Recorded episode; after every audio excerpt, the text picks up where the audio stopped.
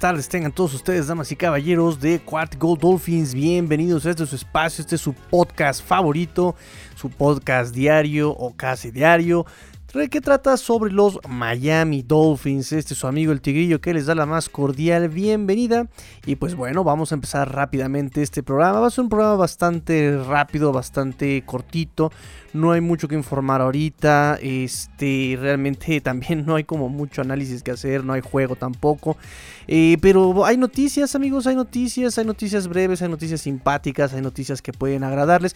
Y obviamente, pues trato siempre de llevarles el mejor material sobre los Miami Dolphins hasta sus oídos, amigos. Así que es que vamos a empezar. Vamos a empezar rápidamente con las noticias. Thank you guys very much for being here. I hope you guys enjoy. And uh, let's get the crowd going. Let's get the crowd going for practice.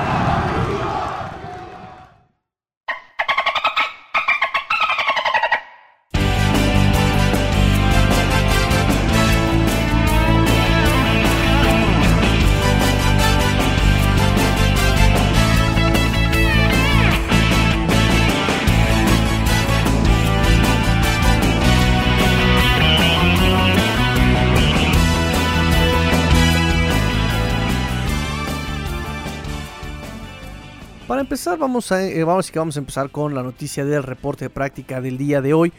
Hoy eh, que estamos a, bueno, más bien el reporte de práctica es del miércoles, no, ¿qué digo?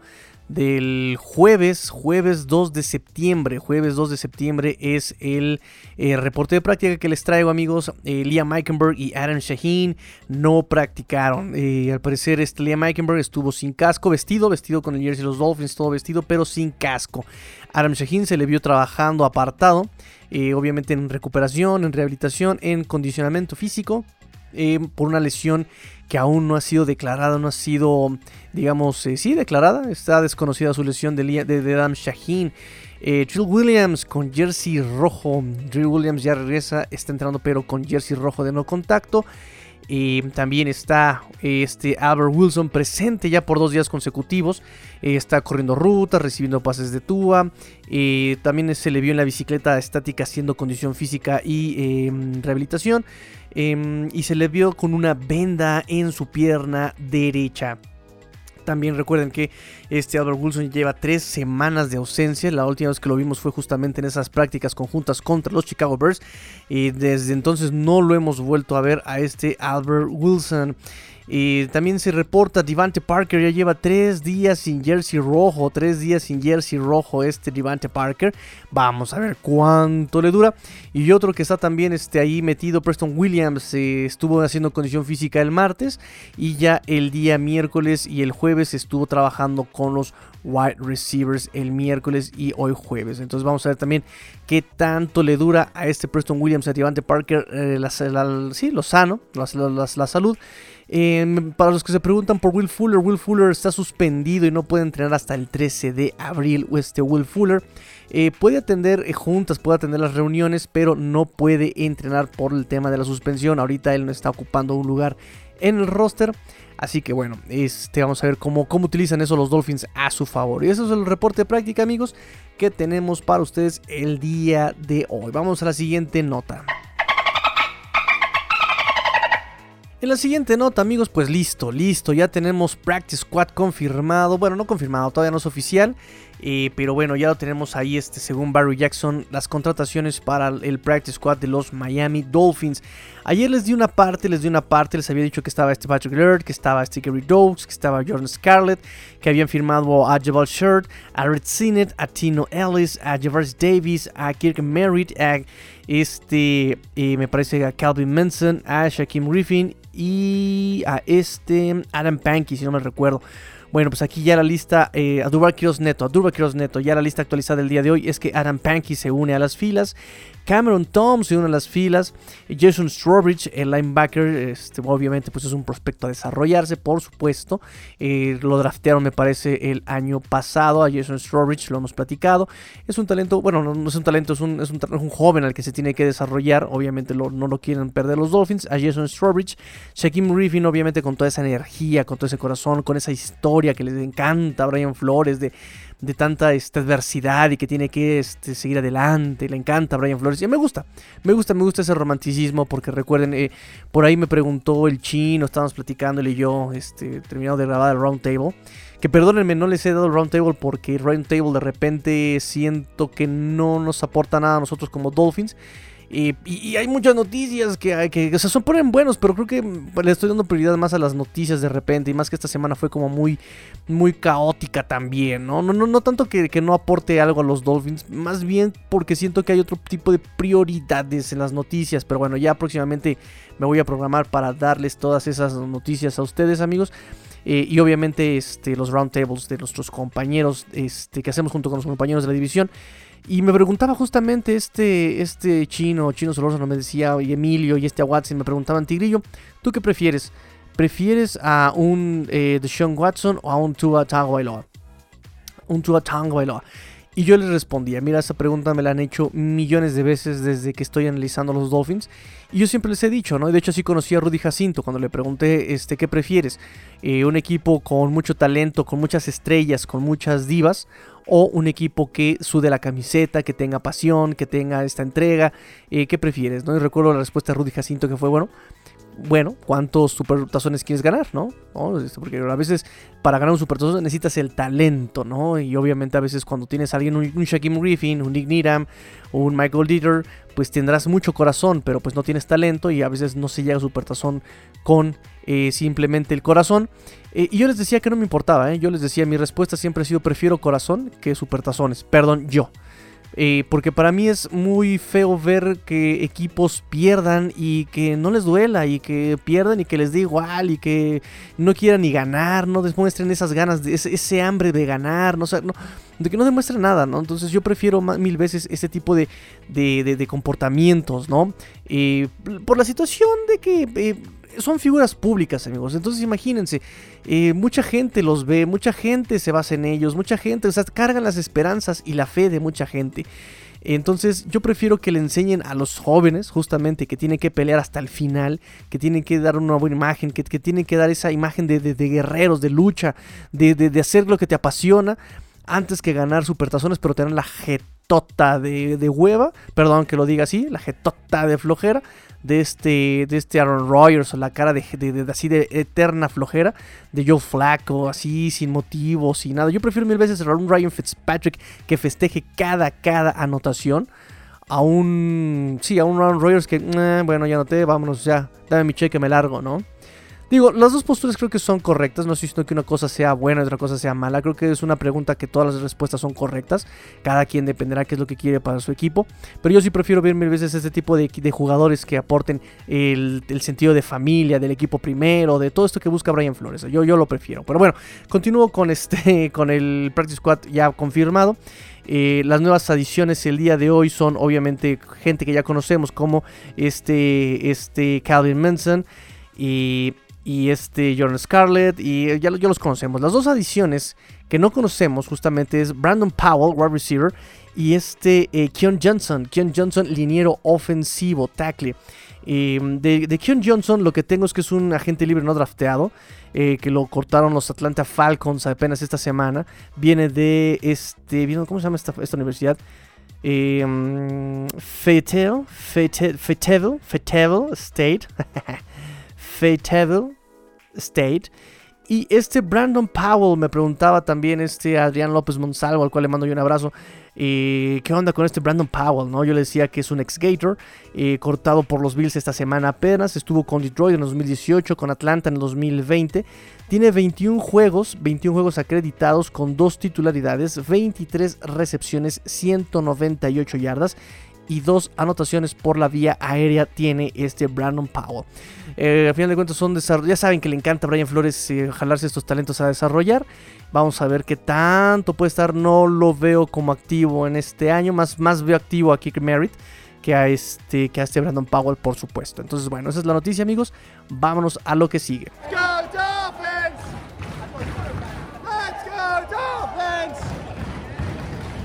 Cambio de números, amigos. Cambio de números. Así es, hay cambios de números en los jerseys, amigos.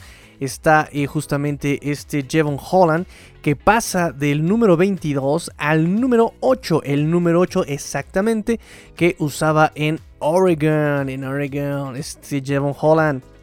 De hecho, él no tenía el 22, perdón, él no tenía el 8 porque el 8 lo estaba usando justamente este Allen Hearns, que como sabemos Allen Hearns ahorita está ya en el Injury Reserve.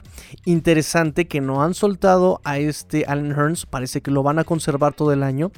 Este, algo le han visto a Allen Hearns que lo van a conservar. Yo no sé qué, sinceramente, yo no sé qué. Eh, siempre ha sido atacado por las lesiones o por las conmociones. Este Allen Hearns no ha podido demostrar de lo que es capaz por estas lesiones. Parece que los Dolphins lo siguen conservando, sigue siendo parte de la plantilla. No es parte del roster porque recuerden que la, lista de Injury Reserve es otra lista, ¿no? En caso de que quieran subir a, este, un jugador en Injury Reserve, ¿no? Por ejemplo, ya este... De, los que se quedaron en el roster final, no Allen Hearns. Allen Hearns ya no puede subir al roster activo. Eh, tendría que obviamente pues, pues, pues, pues, pues, pues, pues, pues, liberar un espacio en el roster, ¿no? Eh, y bueno, bueno, no quiero hacer los más pelotas. Eso creo que esa, etapa ya la pasamos, ¿verdad? Pero bueno, Jevon Holland no, puedo, no podía usar el 8 porque lo tenía Allen Hearns. Ahora que ya no está Allen Hearns en el roster activo, está, está en Injury Reserve, pues él retoma su número 8. Otro, otro, otro jugador que cambió eh, su número es Trill Williams. Trill Williams que pasa del 51 al número 6 que usaba en Syracuse. Entonces, eh, Syracuse, Syracuse, Syracuse. Syracuse, este, sí, ¿por qué Syracuse? ¿Qué, estoy diciendo? ¿Qué, idioma estoy hablando, amigos? Que estoy, ya, estoy dormido otra vez. En, Syracuse. Este, mm, de hecho, contaba en la conferencia de prensa que tuvo últimamente eh, que para empezar, el nombre de Atrillion eh, lo soñó su papá. ¿Y por qué te llamas Atrillion? Porque mi papá lo soñó. Mi papá soñó un día, se despertó y dijo: este, El nombre para mi hijo será Atrillion. Así lo soñé. Por eso viene de A. Williams. Em, también nos contaba que eh, usó el 51 porque en el roster los jerseys estaban ocupados del 1 al 50. Él obviamente quería uno bajo y le tocó el 51. Y con estas nuevas reglas en los que ya pueden usar los defensivos cualquier número que se le hinche la regalada gana, pues ¿por qué no? Usamos un número de linebacker, ¿no? ¿Por qué no? Usamos número de linebacker, nos ponemos el 51.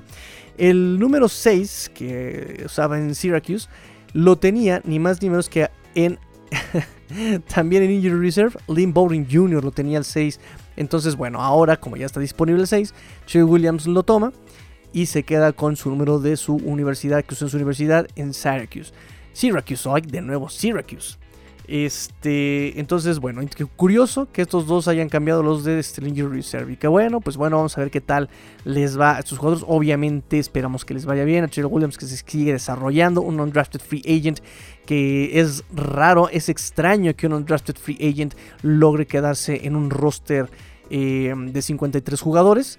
Bien, vamos a ver qué tanto puede hacer. Él recuerden que también tiene una cirugía de reconstructiva del tendón del, del tobillo. Eh, eso también fue lo que lo, apartó un poquito del emparrillado el año pasado con los Santos. Este, y bueno, vamos a ver qué tal le va eh, con, en diciembre, no, no con los Santos, pero sí en diciembre este, lo, apartó los emparrillados. y lo toman los, los, Santos de Nueva Orleans, lo cortan, y ahora está ya con los Miami Dolphins. De hecho, de este cambio en conferencia de prensa dice, yo no sé, este, eh, Dios trabaja de formas misteriosas, nos dice True Williams en su conferencia de prensa también. Nos dice que él justamente le habían ofrecido los Dolphins este, un, contrato, obviamente como, este, como Free Agent. No lo tomó, pensó que tenía más posibilidades de quedarse en un equipo en Santos. Santos lo corta y, y los Dolphins lo retoman nuevamente. Y miren, miren lo que son las cosas, ¿no? Ahora hasta roster activo de 53 jugadores es Trill Williams. Así que bueno, esperemos que le vaya muy bien, que se desarrolle muy bien. Y pues que cuando se le dé la oportunidad la pueda tomar este Trill Williams. Así que este, bueno, pues eso fue, fueron las noticias, amigos. Vamos al siguiente, a la siguiente parte del programa.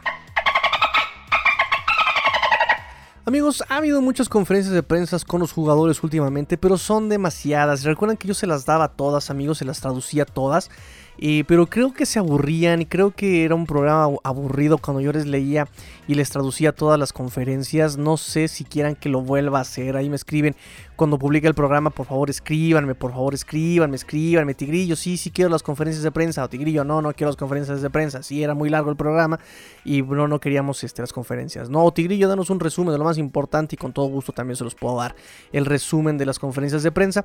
Eh, Michael Dieter nos dijo así de lo más rápido, Michael Dieter nos dice que él no se va justamente a confiar de que ya ganó el puesto de, de, centro titular a Matt Scura y a Cameron Tom. Dice, no, no, no.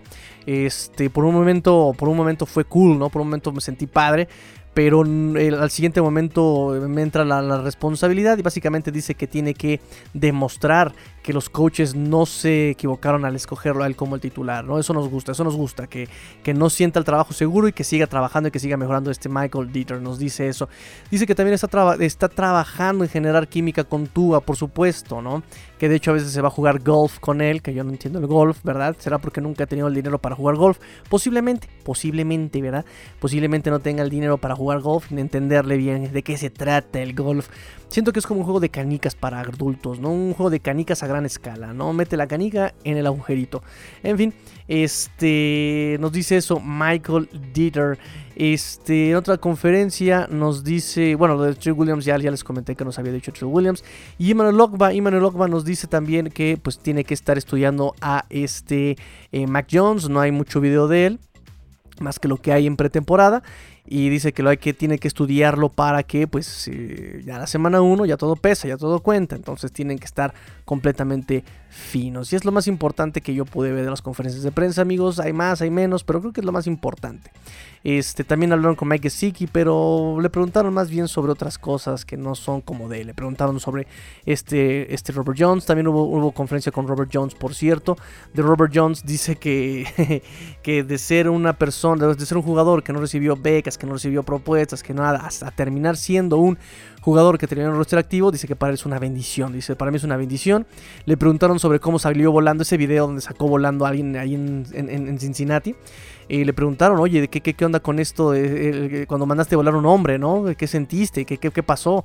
Y él dijo, bueno, solamente le hice caso a mis coaches, ¿no? Este, yo, hice lo que me pidieron. Eh, tuve la oportunidad, vi a quién tenía que bloquear, lo vi, metí ahí mi fundamento, metí mi, mi técnica, metí mis, puntos de, que los coaches me habían dicho y salió volando el tipo, ¿no? Y además no, ni, siquiera lo noté, ¿no? Yo, yo solamente hice el trabajo eh, y a la siguiente jugada regresé al hall, al, al y este y listo, ¿no? No, no, no, no me pongo a pensar como de, ay, sí, atropellé a alguien. O sea, yo sigo jugando y tengo que estar al nivel de los jugadores de mi equipo. Eso nos dice también Robert, Robert Johnson. Este, y pues nada, nada, nada, nada, no, no hay noticias como relevantes realmente, amigos, así como más relevantes que estas. Este, así que bueno, vámonos.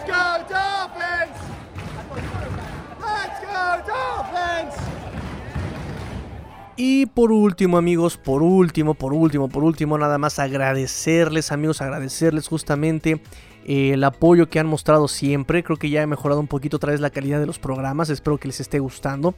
Eh, tengo por aquí eh, un, un Finbox que quiero leer rápidamente. Me pregunta Said Citro, ¿cómo ha sucedido normalmente muchos analistas de medios de Estados Unidos y México, no sé de otros países, dan como derrota el juego contra Pats y que la temporada será peor que la del 2020? Quitándonos un poco la playera de fan, ¿crees que perdamos con Pats? Y fíjate que mm, aprovechando el agradecimiento que tengo que darles, eh, por ahí me son sacaron a hacer un espacio, un live ahí en Twitter, en Twitter, este, que ahora se le llaman espacios, ¿verdad?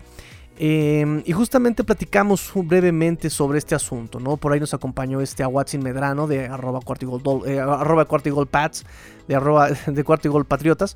Este, y, jugamos un poquito al, a, lo que hago cada que invito a alguien del equipo contrario, ¿no? Cuando hago el conociendo las líneas al enemigo, cuando estoy detrás de las líneas enemigas, ¿no? Que les pregunto, vamos a jugar. Si Miami pasa, si Miami corre, si, si Patriotas pasa, si, si Patriotas corre, ¿quién gana? Y obviamente llegamos a la conclusión de que si Mac Jones, si Mac Jones pasa a sus wide receivers, es muy probable que Miami gane. Porque la defensiva de Miami, eh, obviamente, le va a cargar con todo a Mac Jones. Ahí el problema va a ser de Eric Rowe con los Titans, con este Hunter Henry, con este, eh, este John Smith. Eh, que John Smith no, no, creo que sea mucho problema para Eric Rowe. O sea, Eric Rowe ya se ha enfrentado a otro tipo de, de tight ends y los ha detenido perfectamente, los ha cubierto perfectamente. Este, en, la profundidad, pues tenemos a Jason McCurdy, tenemos a este, eh, puede ser a este Baron Jones, al mismo Justin Coleman, Nick Needham, a este Xavier, por supuesto, por supuesto Xavier, ¿no? que este, no repito, no es que lo odie, no es que me caiga mal, pero sí quisiera verle esas ganas, ese, ese, ese que, desquite esos millones que, tanto estuvo exigiendo, ¿no?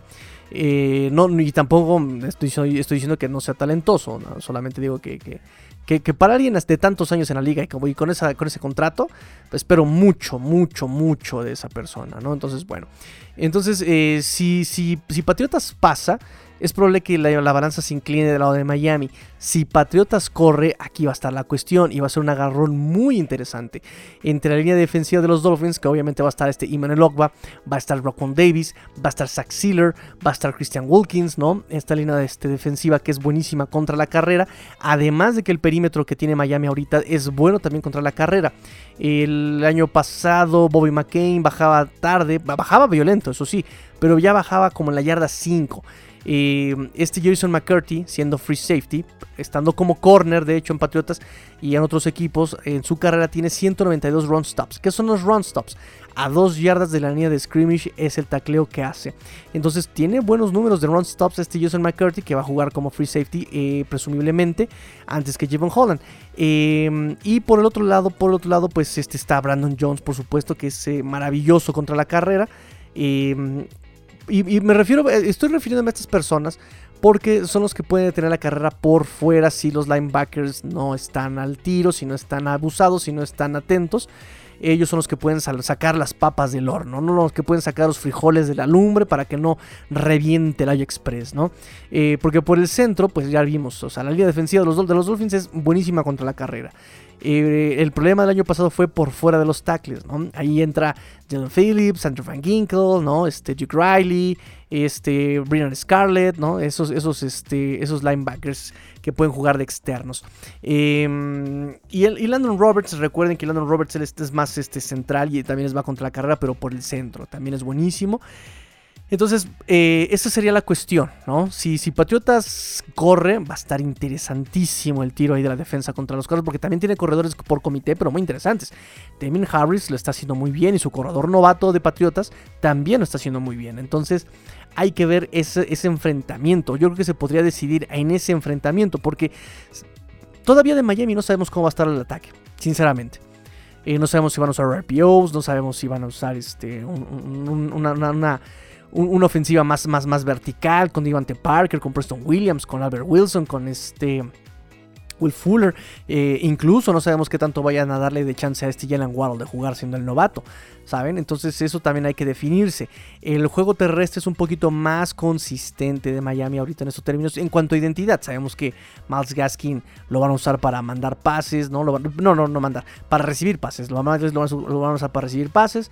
Este, entonces, bueno, aquí viene la duda. Si Miami pasa que va a ser interesante. Yo creo que eh, gana, gana Miami porque Tua tiene una precisión endemoniada, pero ojo con el perímetro de, Patriotas. Tiene que jugar Tua muy inteligente.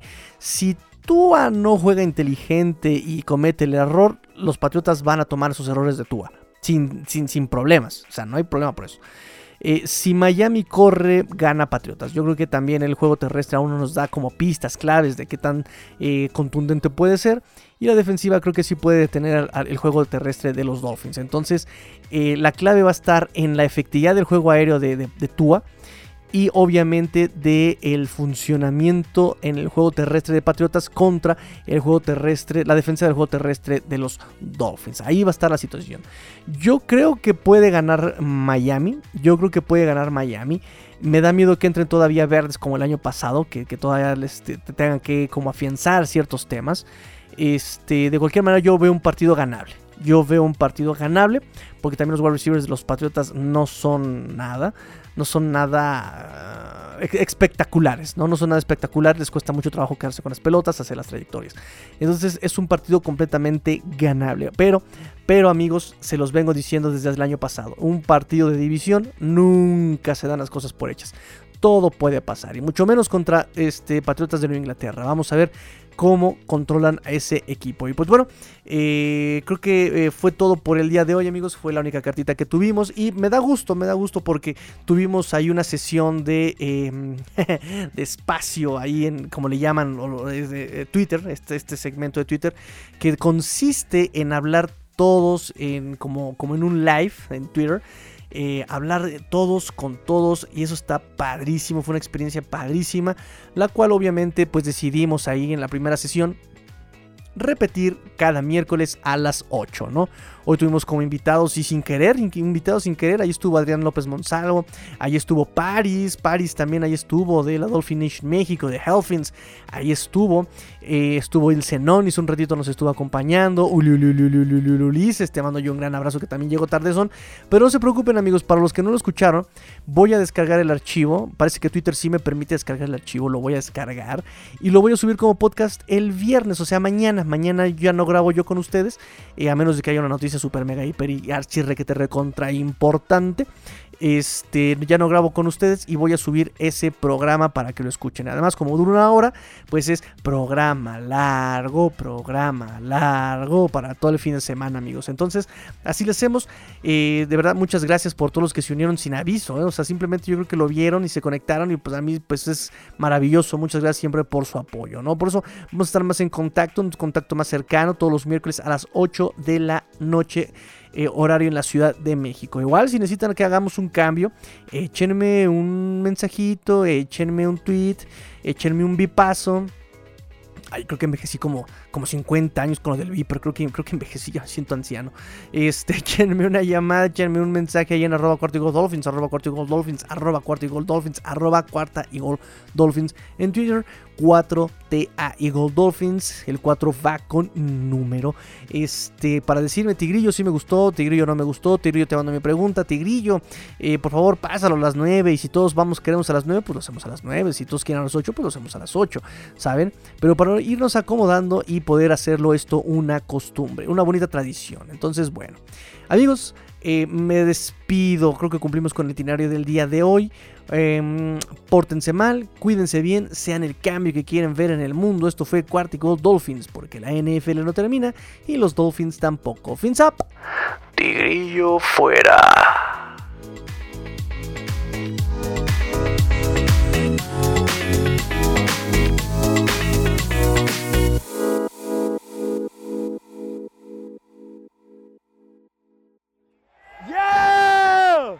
Let's go! Let's go!